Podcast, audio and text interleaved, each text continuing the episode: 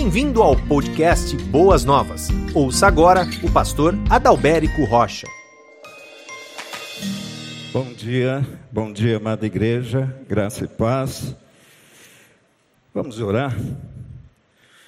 Querido Deus, nosso Pai, nós queremos te agradecer, ó Deus, pela vida de tantos irmãos que estão se doando pela causa do Evangelho, pelo avanço do reino de Deus sobre a face da terra. Te louvamos, ó Deus, pelo milagre, milagre da vida, milagre da vida eterna, o milagre do novo nascimento. Te louvamos pelos milagres que o Senhor tem realizado em nosso meio. Te louvamos, Senhor, pelos milagres que o Senhor fará nesse tempo, enquanto ouvimos a tua palavra.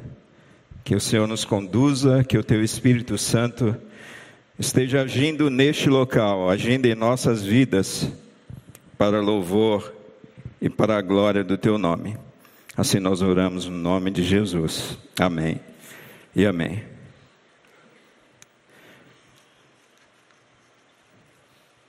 Queridos irmãos, eu, antes de ler a palavra, eu gostaria de perguntar para vocês nesta manhã: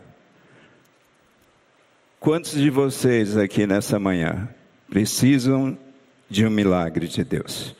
Pode levantar suas mãos. Amém.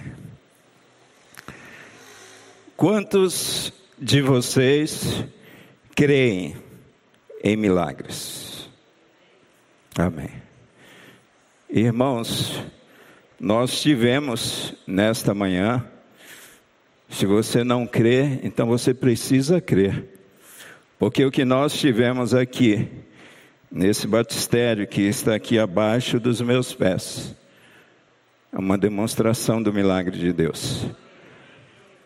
E eu diria que este é o maior milagre que Deus pode fazer na vida do ser humano. É quando Deus pega um homem e uma mulher que antes servia a si mesmo, antes servia aos seus prazeres, antes servia ao mundo. E como o apóstolo Paulo diz em Efésios capítulo 2, antes servia a Satanás. Deus transforma o coração dessa pessoa e essa pessoa passa a servir a Deus. Este é o maior milagre que o ser humano pode receber o milagre do novo nascimento. Nós cantamos a respeito de milagres aqui, acabamos de cantar essa belíssima canção, esse tempo que Deus preparou, preparou o coração de vocês para esse tempo de palavra de Deus. Mas eu quero fazer uma terceira pergunta para vocês. Quantos de vocês desejam ser provocadores de milagres nesta manhã? Eu sei que é um tema provocante e esse é o tema da minha reflexão. Provocadores de milagres. Abra sua Bíblia em Marcos, capítulo 10, do versículo 46 a 52.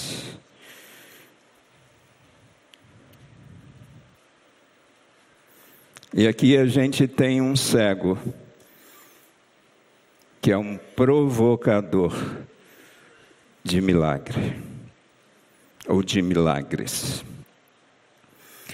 Esse é o tema da nossa mensagem desta manhã, provocadores de milagres, baseado em Marcos capítulo 10, do versículo 46 até o versículo 52 que diz assim: foram para Jericó. Eu estou lendo na versão Almeida Revista e Atualizada. E foram para Jericó. Quando ele, Jesus, saía de Jericó, juntamente com os seus discípulos e numerosa multidão, Bartimeu, cego, mendigo, filho de Timeu, estava assentado à beira do caminho. E ouvindo que era Jesus, o Nazareno, pôs-se a clamar: Jesus, filho de Davi, tem compaixão de mim. E muitos o repreendiam para que se calasse, mas ele gritava mais: Filho de Davi, tem misericórdia de mim. Parou Jesus e disse: Chamai-o. Chamaram então o cego, dizendo-lhe: Tem bom ânimo, levanta-te, ele te chama. Lançando de si a capa, levantou-se de um salto e foi ter com Jesus. Perguntou-lhe Jesus: Que queres que eu te faça? Respondeu o cego: Mestre, que eu torne a ver. Então Jesus lhe disse: Vai, a tua fé te salvou. E imediatamente tornou a ver e seguia Jesus, estrada afora. Milagres. Mas afinal de contas, o que são milagres? E se eu pudesse responder e resumir em poucas palavras, milagres, na verdade, são acontecimentos extraordinários que somente Deus pode fazer. Talvez você esteja enfrentando nesta manhã um grave problema de saúde e que os médicos não conseguem resolver o teu problema. E quem sabe alguns até que foram desenganados pela medicina. Este é um milagre que somente Deus pode fazer. Quem sabe você está vivendo grandes perdas na sua empresa, nos seus negócios, e você já fez de tudo para salvar. Você não mediu esforços, você já fez tudo que está às tuas mãos. E somente a intervenção divina para salvar os teus negócios. Quem sabe um familiar que se perdeu, que está mergulhado nos vícios, e todo o esforço humano que precisava ser feito para salvar a vida desta pessoa já foi feito. E a única coisa que precisa ser feita agora é a intervenção divina, é o milagre de Deus. Isso é milagre, amados. Milagre é um acontecimento extraordinário que somente Deus pode fazer. Mas, pastor, me explica essa coisa aí de provocadores de milagres. Irmãos, a gente sabe que milagres não se explicam, mas milagres se vivem. A gente vive o milagre. Como eu posso explicar, por exemplo, o milagre de abertura do Mar Vermelho? A gente vive o milagre. Aquele povo viveu o milagre, o milagre do mar se abrindo, o povo avançando, e o mar se abrindo, e o povo avançando, e o mar se abrindo. E que a ciência tenta explicar, mas não consegue explicar. É um fato extraordinário que somente Deus pode fazer. Como explicar, por exemplo, o milagre da ressurreição de Lázaro? O homem que está morto e mediante uma palavra do Senhor, Lázaro, vem para fora. E aquele homem, ele vive novamente. Como explicar, por exemplo, o milagre da água que foi transformada em vinho no primeiro milagre de Jesus? Milagres não se explicam, mas milagres se vivenciam. Mas, amados, no entanto, é importante notarmos que em alguns casos da Bíblia, como este caso, casos de milagres da Bíblia, que embora nós não conseguimos explicar como é que isso acontece, nós, em alguns casos, podemos explicar a razão pela qual tal milagre aconteceu. A gente sabe que os milagres, eles faziam parte da rotina do ministério de Jesus. Mas alguns personagens que experimentaram os milagres de Jesus, eles se tornaram parte da história do ministério de Cristo, não apenas por receber o milagre, mas também por sua busca que provocou o sobrenatural. É o que eu chamo de provocadores de milagres. Pastor poderia citar outro provocador de milagres na Bíblia? Posso sim. O centurião de Cafarnaum, conforme está escrito em Lucas capítulo 7, foi alguém que foi ao encontro de Jesus buscar um milagre para o seu servo. Jairo, o chefe da sinagoga, que estava com a sua filha extremamente enferma, em Lucas capítulo 8, diz que aquele homem, ele foi até Jesus, ele foi clamar por Jesus. E essa mesma história de Jairo entra nessa história uma mulher que a gente conhece somente pela mulher do fluxo de sangue. A mulher que viu Jesus passando com a multidão e ela disse no seu coração: se eu apenas tocar a orla do seu manto, eu serei curada. E como não dizer e como não se lembrar, amados, dos quatro amigos do paralítico de Cafarnaum. Aqueles homens que viram que Jesus entrou numa casa e grande multidão estava ali, eles não conseguiam ter acesso àquela casa, mas aqueles homens, eles subiram, eles descobriram o telhado. E o texto sagrado diz que aqueles homens desceram aquela cama diante de Jesus e o milagre aconteceu. E tantos outros exemplos que eu poderia gastar aqui com vocês um bom tempo, falando, não explicando o milagre, mas falando que muitas vezes nós somos provocadores de milagres de Deus em nossas vidas. Irmãos, quando nós passamos por limitações, o impossível nos cerca, quando nós estamos sem recursos, quando nós estamos precisando nos esforçar pelo milagre na presença do Senhor, nós não podemos nos entregar à situação. Isso é tão bonito, porque é exatamente isso que acontece na vida dessas pessoas. As pessoas, elas têm um problema, elas têm uma dificuldade, mas elas não se entregam. Elas se rendem a Cristo, elas têm uma atitude essa atitude leva a um lugar, e esse lugar é a presença de Deus. E quando nós vamos para a presença de Deus, amados, nós somos abençoados e muitas vezes com milagre.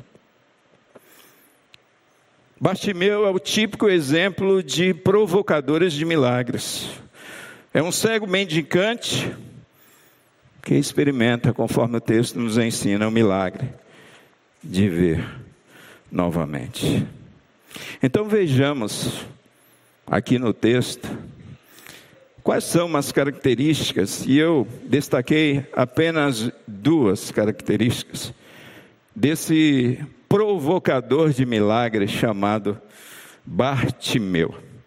A primeira característica, amados, de um provocador de milagre, se você se lembrar de cada história que eu falei aqui, de cada exemplo, do centurião de Cafarnaum, de Jairo, da mulher do fluxo de sangue, dos quatro amigos, do paralítico de Cafarnaum, vocês vão perceber que a primeira característica, a característica marcante de uma pessoa que consegue provocar esse milagre de Deus sobre a sua vida é a oração.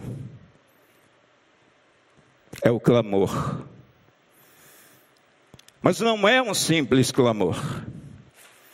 Irmãos, como a gente quer se livrar de uma enfermidade, como a gente deseja vencer uma limitação que nós temos em nossas vidas, se nós não clamarmos a, a, a Deus, se nós não clamarmos aos céus, tendo em vista que todos os recursos que nós tínhamos em nossas mãos foram esgotados, nós não temos mais o que fazer. Foram pessoas que clamaram a Jesus. O centurião clamou através dos seus servos, mas ele mesmo teve a oportunidade de estar diante de Jesus e ele clamou. Jairo clamou, e esse homem, Bartimeu, ele clamou: Jesus, filho de Davi, tem compaixão de mim. Ele fez uma oração, aquele que podia trazer vista novamente, trazer luz aos seus olhos. Mas amados, eu percebo que esse clamor, essa oração, é um clamor que nasce da angústia. É um clamor que nasce da angústia versículos 47 e 48, tem compaixão de mim, tem misericórdia de mim. Parece que a gente muitas vezes está passando por problemas, por dificuldades, e parece que não existe essa angústia na nossa alma, parece que não existe esse incômodo. Aquele homem, ele estava mendigando à beira do caminho, mas aquele homem, ele não estava confortável na posição que ele estava. Aquele homem, ele estava angustiado por ser uma pessoa cega. É um clamor que nasce da angústia. Irmãos, muitas vezes para a gente clamar, a gente precisa se angustiar com aquilo que nós estamos vivendo, com aquilo que nós estamos passando, com as limitações que o mundo, que a vida, que a enfermidade impõe sobre nós. Mas uma segunda observação a respeito desse clamor, esse clamor de Bartimeu, é um clamor que nasce da alma, é um clamor que nasce do seu íntimo. Olha só o versículo 48. E muitos o repreendiam para que se calasse, mas o texto diz que Bartimeu gritava mais: Filho de Davi, tem misericórdia de mim. Irmãos, quem sabe, talvez esteja faltando isso em nossa vida. Esse clamor não clamor superficial, não clamor da boca para fora, não simplesmente falasse diante de Deus, o Deus que vê o nosso coração e vê a nossa alma e vê aquele grito de angústia que emana da nossa alma, amados. Parece que está precisando ver isso. Quantas vezes a gente fala, meu Deus, a minha família precisa ser salva, os meus filhos precisam ser, serem salvos. Mas existe esse clamor angustiante que emana da nossa alma, do mais profundo do nosso íntimo. Quando eu olho para a Bíblia, amados, eu vejo uma mulher chamada Ana, mãe de Samuel, ali no templo, e ela, o texto diz que Ana não conseguia nem falar, mas Ana falou mais alto com o seu coração do que com a sua própria voz. Quem sabe Deus esteja olhando para nós, nas nossas lutas, nas nossas dificuldades, e esperando esse clamor, amados. Esse clamor, Deus, traga cura, Deus. Cura sobre esta enfermidade. Deus, traga libertação sobre a minha família, sobre os meus filhos. Deus, salva a minha família, salva o meu casamento. Mas uma terceira observação, aqui nesse clamor de Bartimeu, amados, é um clamor que nasce da esperança, um clamor que nasce da angústia, um clamor que nasce do fervor, mas um clamor que nasce da esperança. Versículos 50 e 52 diz assim: lançando de si a capa, Irmãos, preste atenção aqui. Esse homem chamado Bartimeu, chamado Bartimeu, ele não havia experimentado a cura ainda, quando ele lançou a capa. O que, que eu vejo no coração desse homem? O Mestre te chama, o milagre vai acontecer. Existe esperança no coração desse homem. No versículo 50, amados, Jesus vai falar a respeito que de fato ali havia esperança. Então Jesus lhe disse: Vai, a tua fé te salvou.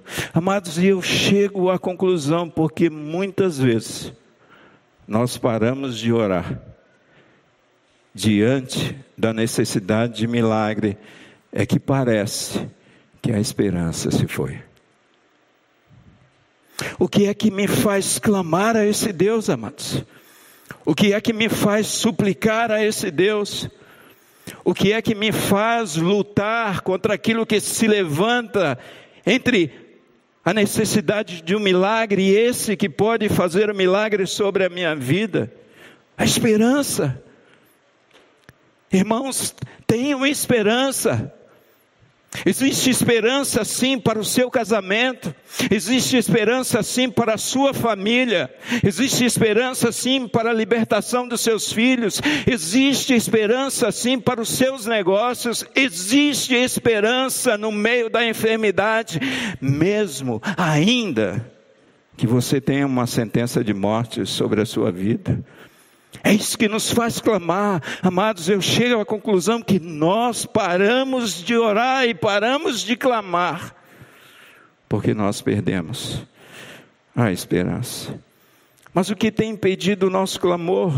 O que é que tem impedido o teu clamor? Porque esse texto diz: e muitos o repreendiam para que se calasse, versículo 48, mas ele gritava mais: Filho de Davi, tem misericórdia de mim, irmãos, e quantas vezes, quantas vezes esses impedimentos se levantam sobre as nossas vidas. Quantas vezes você está passando por grandes dificuldades e chega alguém e diz: Não adianta, Deus não vai te ouvir. Olha, os médicos já disseram: Não tem jeito para você. Não tem jeito. E é exatamente isso que acontece. A multidão, o texto diz que a multidão repreendia, cala-te.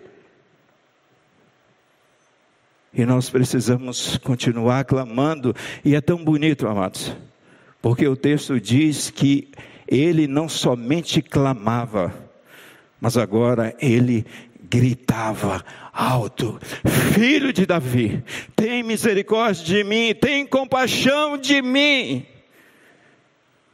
E olha só o que, que acontece. Tem bom ânimo. O Mestre te chama. Amados, por que é que você parou de clamar? Por que é que você tem se calado? Diante de momento tão dramático da sua vida. Irmãos, nós não servimos a um Deus morto, nós servimos a um Deus vivo. É um Deus que dá vida aos mortos. É um Deus que continua operando milagres. É um Deus que continua visitando o seu povo, como nós acabamos de cantar, conforme foi lido o texto de Hebreus. Amados, é o Deus que é o mesmo ontem, hoje e o será eternamente. Existe esperança, nossa esperança não está morta, a nossa esperança está viva, amados. A nossa esperança é o Senhor Jesus Cristo. Irmãos, o, o, o Marcos Konovalov, ele leu um texto aqui que muitas vezes a gente não reflete sobre a realidade desse texto. O texto de Lucas, quando diz que para Deus não há impossível. E esse personagem que eu citei, Jairo, ele é um provocador de milagres. Ele pediu a Jesus para ir à sua casa, se prostrando aos pés do Senhor. Ele apresentou o seu clamor pela vida de sua filha que estava morrendo. E Jesus ressuscitou a filha de Jairo. Irmãos, se você quer provocar milagres, você precisa orar. Você precisa clamar. E esse clamor deve ser cheio de angústia. Esse clamor deve ser cheio da tua alma. Esse clamor deve ser repleto de esperança. Mas uma segunda e última característica que faz parte da vida de um provocador de milagres é a fé. Fé. Mas irmãos, deixa eu falar um pouquinho para vocês a respeito de fé. Não é essa fé que o mundo tem e que muitas pessoas têm, inclusive alguns evangélicos têm. Porque hoje as pessoas estão colocando a sua fé em cristais. Hoje muitas pessoas estão colocando a sua fé numa pirâmide, energias positivas, pedras. Hoje as pessoas estão colocando a sua fé em imagem. Agora, ontem eu estava ouvindo e vendo na televisão a respeito do padre Cícero que vai ser canonizado. As pessoas estão colocando a sua fé nisso, em gurus, no Buda. Isso a Bíblia chama de idolatria, não de fé. Não fé. Evangélicos estão colocando a sua fé num corredor de sal.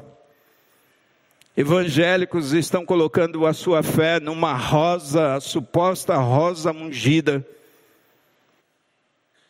Evangélicos estão colocando a sua fé na corrente dos 70. Eu pensei que igreja era casa de oração, mas parece que é fábrica de correntes. No corredor dos 318. Irmãos, que fé é essa? Essa não é uma fé bíblica, essa não é uma fé que sara, essa não é uma fé que produz milagres, essa não é uma fé genuína. Então a primeira coisa que eu vejo, o alvo da fé de Bartimeu era o Senhor Jesus. No versículo 47, o texto diz que era Jesus o Nazareno, e aqui significa dizer que Jesus não era somente de Nazaré, de um local, amados. Embora na época havia muitos Jesus, era um nome muito comum na época, e precisava haver uma designação para saber qual que era esse Jesus, mas Nazaré, quando a gente observa o original lá do hebraico, que é Natsará, que significa aquele que foi ungido por Deus, aquele que foi consagrado por Deus, aquele que foi levantado por Deus, é esse único, o Cristo, o Cristo vivo, o único que pode fazer um milagre na sua vida e na minha vida. Mas a gente pode ver que o alvo da fé de Bartimeu estava no filho de Davi. Versículos 47, 48, essa expressão filho de Davi, usada aqui por Marcos, não identifica-se o pai biológico de Jesus, mas o seu descendente, esse Messias que haveria de vir ao mundo. E é até por essa razão, amados, que Jesus chega para esse cego e diz: Vai a tua fé te curou, salvou. Bartimeu, amados, ele viu aquilo que a multidão não viu. A multidão viu um profeta, um rabino, um operador de milagres e de sinais, mas esse homem, que era cego, ele viu o Filho de Deus, ele viu o Messias. É por isso que ele diz: Jesus, filho de Davi, tu és o filho de Davi, tu és o ungido de Deus, tu és o Salvador. Em terceiro, o alvo da fé de Bartimeu, Jesus o Mestre. E mestre palavra que é usada aqui é Rabone ou Raboni, Rabone. E é uma palavra do aramaico que significa muito mais que mestre, significa mestre dos mestres, mestre supremo, aquele que fala com autoridade divina, aquele que recebeu o ensinamento não dos homens, mas de Deus. Tu és Rabone.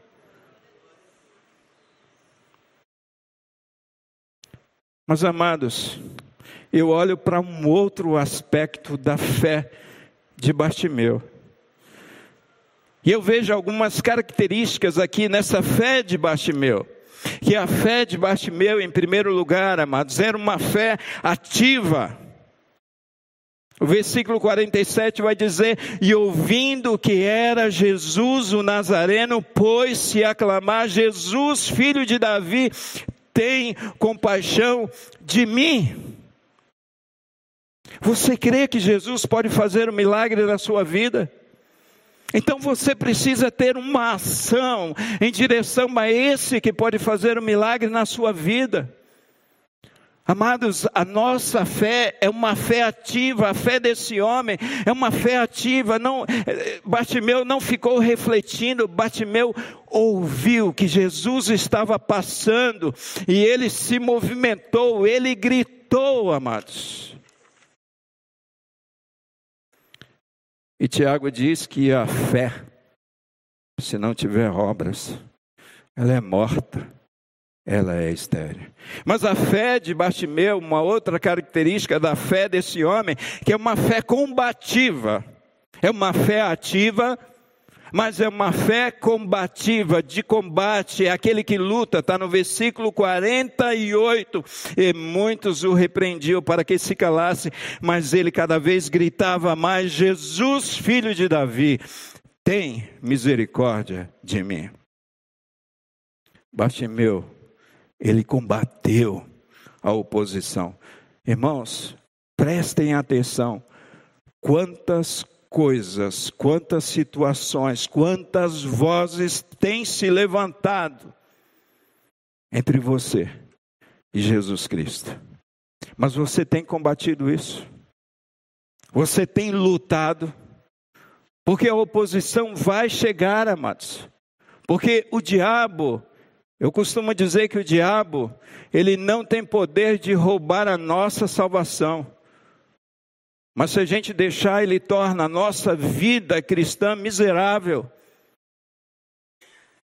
Por quê? Porque a gente precisa lutar, a gente precisa combater. Quantos desânimos muitas vezes existe na nossa vida, situações difíceis que nós estamos vivendo e que o diabo fica falando para nós não tem solução, não tem saída.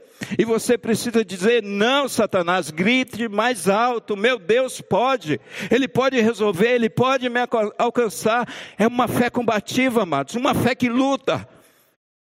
Uma fé que não fica acuada diante das dificuldades.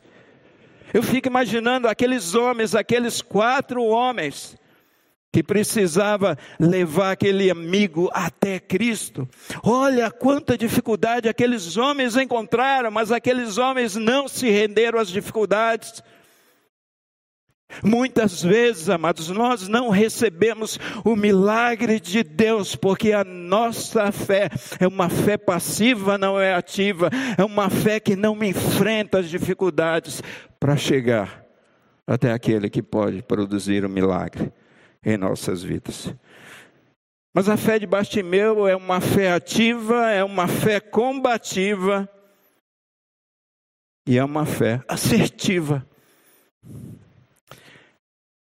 Os versículos 47 até os 50.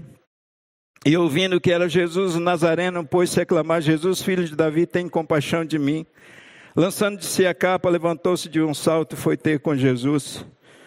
Perguntou-lhe Jesus: Que queres que eu te faça? Jesus está com piada aí, né? A impressão que a gente tem, está de brincadeira. O que, que um cego quer? Ele poderia querer esmolas. Afinal de contas, ele está à beira do caminho pedindo esmolas. Hã? Mas ele é assertivo, amados. Qual que é o teu problema? É Deus, amados, visitando vocês nessa manhã e perguntando para a sua vida qual é a dificuldade que você tem enfrentado, qual o problema, qual é a luta. Mas, pastor, Deus sabe. Mas você precisa dizer para você, você está dizendo para Deus, você precisa dizer, irmãos, sem rodeios, sem rodeios, Deus, eu estou com um filho perdido nas drogas, eu preciso de um milagre, eu preciso da libertação desse filho. Deus, eu estou condenado pela ciência, pela medicina, não existe solução para a minha vida. Eu preciso ser curado. Eu tenho família, eu tenho filhos, eu tenho um projeto, eu tenho sonhos. Assertivo, amados. Sem rodeios. Senhor, tu sabes. Senhor, tu conheces. Tu és Deus, tu és o filho de Davi, tu és o Messias e tu perguntas ainda para mim. Mas esse homem, ele teve uma fé assertiva. O que você quer que eu te faça? Qual o desejo do teu coração? Qual a necessidade real da sua vida? Essa deve ser a nossa fé, amados. A fé que produz milagres. Uma fé ativa. Uma fé combativa. Uma fé assertiva. Irmãos, eu sei, e aqui eu quero abrir um parêntese, porque senão, de repente, você está aqui nessa manhã, você ouviu a palavra, o pastor falou sobre provocadores de milagres, Sabe, eu orei, eu clamei, eu tive fé e o milagre não aconteceu. Eu sei que Deus, Ele é soberano, amados. Eu sei que Deus é soberano sobre todas as coisas. Eu sei que muitas vezes algumas pessoas têm todas essas características e o milagre não acontece, mas, mas, eu também sei que muitas pessoas não estão sendo alcançadas por Deus, porque não estão clamando a Deus e não estão tendo fé nesse Deus. Eu quero terminar com, com uma experiência pastoral do meu primeiro ano de ministério pastoral aqui em Boas Novas. Como pastor auxiliar da equipe, no ano de 2012 foi o meu primeiro ano. Comecei aqui, assim, fazendo parte da equipe. É lógico que já estava trabalhando na igreja desde o ano de 2008, especialmente. Mas em 2012 eu lidei com uma situação muito curiosa. Eu me lembro que a Natália Campos, né, a jovem Natália, filha do irmão Oswaldo Cunha e da Rejane, ela estava internada naquele hospital que tem ali no Jabaquara. Antes era Nossa Senhora de Lourdes, hoje é da Rede Dor, é o Hospital São Luís. E ela estava numa situação de infecção ali muito difícil e que os médicos não conseguiam resolver aquela situação. E eu combinei com Oswaldo que iria visitá-la, e lá eu fui fazer essa visita. E quando eu cheguei naquele hospital para fazer a visita, né, eu estava com a Bíblia na mão, é importante aí os pastores levarem a Bíblia para a visita, né, não levar apenas no celular. Mas eu cheguei ali, eu fui abordado por uma mãe. E aquela mãe, ela estava angustiada no seu coração e na sua alma. Aquela mãe chegou para mim e disse assim: O senhor é pastor? Eu falei: Sim, eu sou pastor. Eu vim visitar uma ovelha aqui no hospital. Está muito enferma, está doente, está até numa área restrita. Aí ela falou: pastor, o meu filho, o meu filho ele está na UTI. O meu filho ele foi vítima de uma bala perdida. Ele foi comprar uma pizza e lá na pizzaria houve um assalto. E nesse assalto, meu filho foi alvejado e ele está na UTI e os médicos não estão dando chance de vida para o meu filho. O Senhor pode ir lá orar por ele. Eu falei sim, eu posso. Eu entendi, amados, que Deus queria fazer algo. E aí eu me dirigi àquela UTI, e lá estava na UTI a multidão. Por que multidão? Cale-se. Lá estava aquele homem numa UTI, desenganado pelos médicos, ele estava em coma, aquele jovem era um jovem. E aí ali estava uma, uma enfermeira assistindo aquele homem. E aí eu me identifiquei que eu era pastor, que eu fui ali para orar a pedido da sua mamãe. E aí aquela enfermeira falou assim para mim: Ele não vai te ouvir. Aí eu falei: Como assim? Eu falei: Não, ele vai ouvir. Ele vai ouvir porque é a palavra de Deus que vai ser ministrada ao coração dele. Irmãos, e ali eu comecei a orar, clamar a Deus pela vida daquele jovem, para que Deus tivesse misericórdia daquela vida. Eu falei: O Senhor está aqui, o Senhor está nesse lugar, e coloquei as mãos sobre a vida daquele jovem. E eu saí daquela UTI eu me encontrei com aquela mãe no corredor, peguei o contato dela, anotei no meu celular e fui visitar a Natália.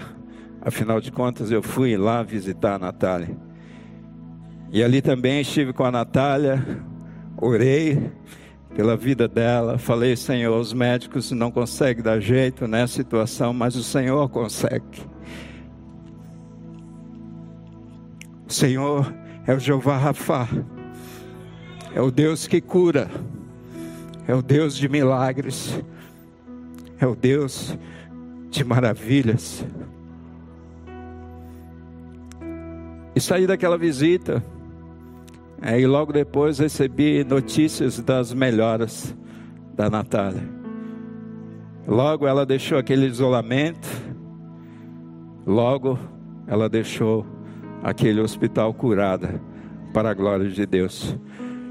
Mas se passaram ali 15 dias, e eu liguei para aquela mãe. Eu falei: quem está falando aqui é o pastor que orou pelo seu filho na UTI, desenganado. A senhora tem notícias para me dar?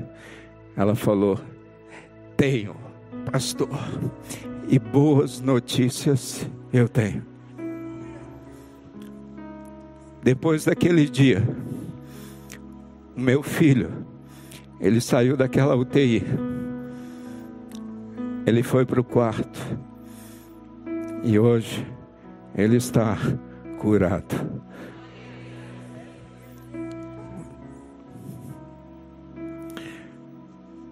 Muitas vezes, amados, nós estamos como essa mãe, com o filho na UTI, desenganado. Quem sabe você esteja nessa manhã vivendo essa situação. Eu estou na UTI. Eu tenho uma sentença sobre a minha vida. Mas nós precisamos ser provocadores de milagres, sim. Porque aquela mãe, amados, aquela mãe, uma mulher de Deus, da Assembleia de Deus, ela, a exemplo de Bartimeu, a exemplo do centurião de Cafarnaum, a exemplo da mulher do fluxo de sangue, aquela mulher provocou milagres. Aquela mulher, ela clamou não a um pastor, porque eu não posso, amados, eu não posso fazer milagres. Mas aquela mulher clamou ao Senhor.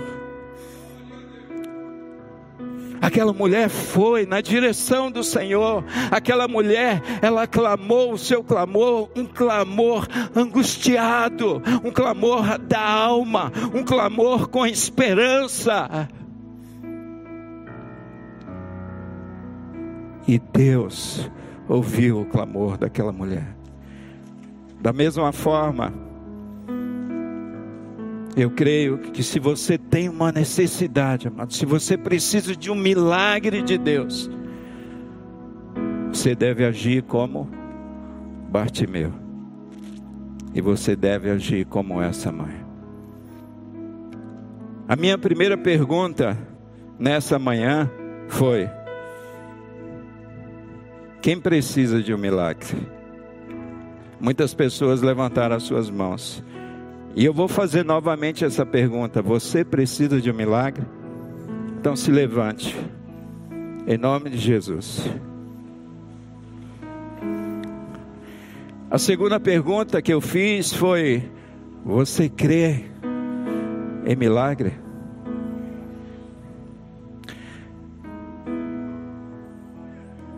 E a terceira pergunta que eu fiz foi: Você deseja ser um provocador de milagres? Deus pode, amados, fazer o sobrenatural acontecer sobre a tua vida nesta manhã.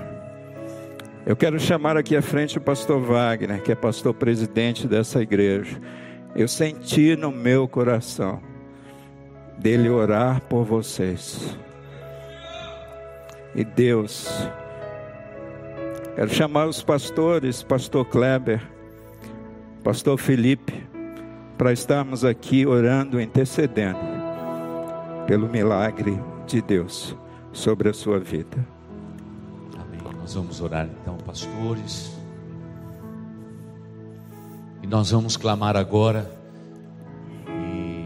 uma palavra tão apropriada ao coração para despertar no nosso coração o desejo de um milagre.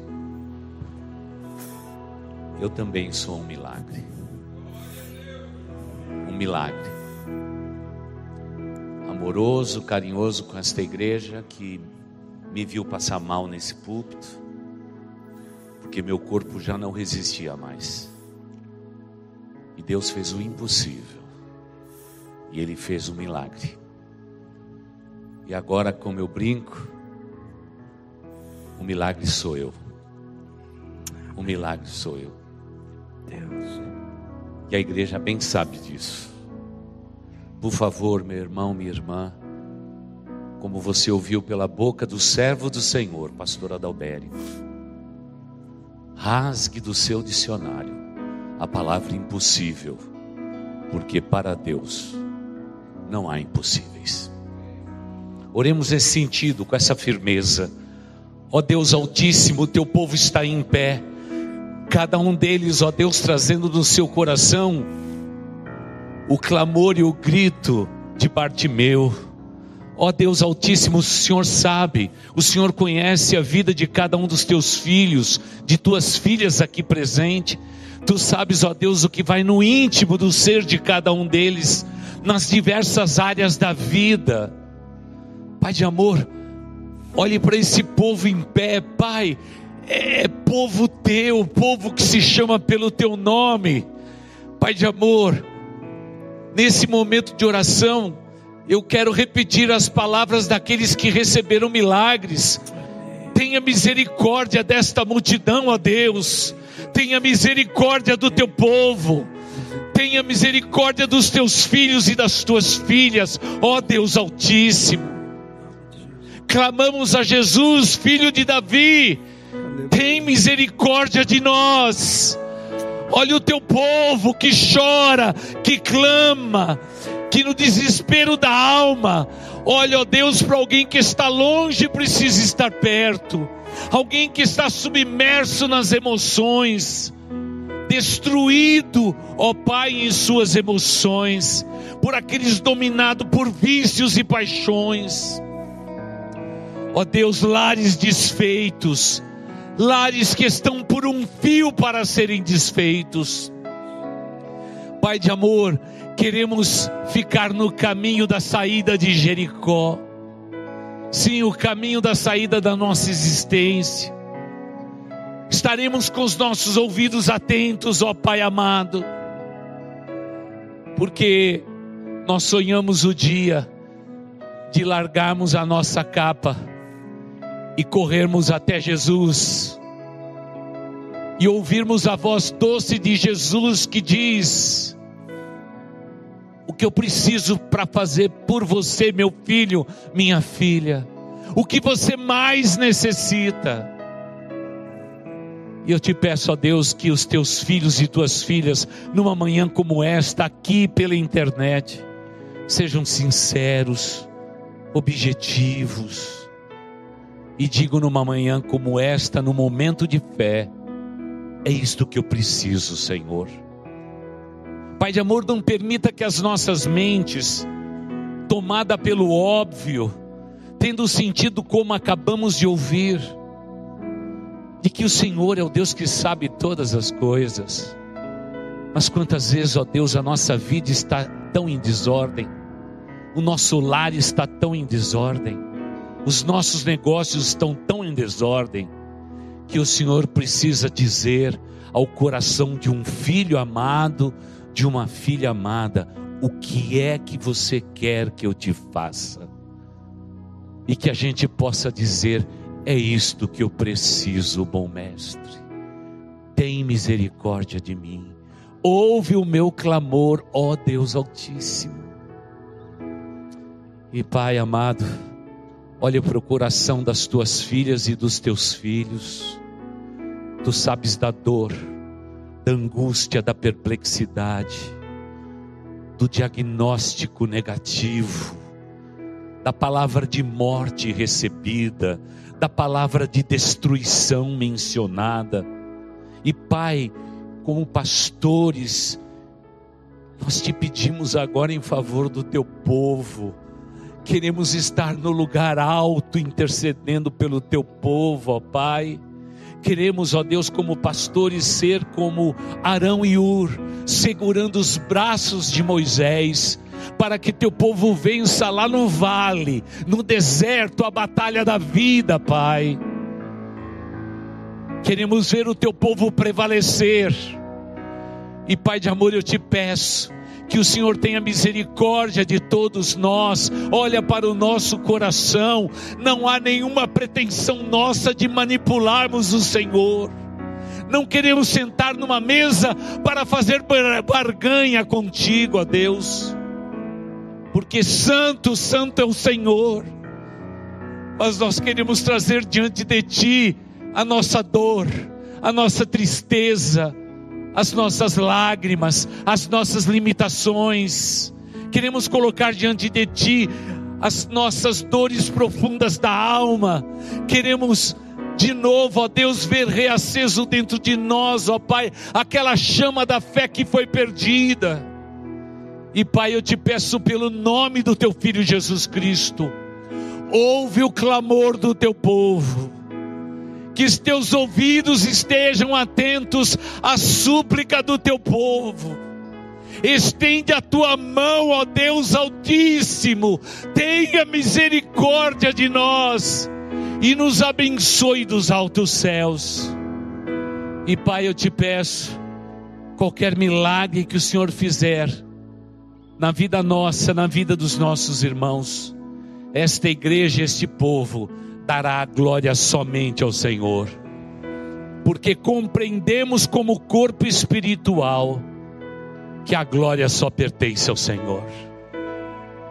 E Pai de amor, eu te peço, toca no coração daquele que está abatido e no momento como este, mesmo em pé, não tem forças para clamar. Olha para a mulher que não pode gerar e faça delas mães de filhos. Olha para o coração solitário daqueles que vivem numa igreja de tantas famílias, mas que está só. Pai de amor, que o Senhor mude a circunstância e os abençoe para a tua honra e para a tua glória. Pai de amor, por aqueles que estão vivendo a dor de tratamentos profundos, Pai de amor, cura cada um deles, dá vida e vida em abundância.